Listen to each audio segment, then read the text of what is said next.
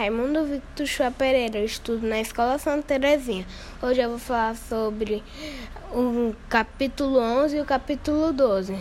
E o capítulo 11 é sobre o município, o capítulo 12 é sobre espaço público e privado. Os municípios são território composto por áreas urbana e rural, que administrar o município é o prefeito, vice-prefeito e vereadores.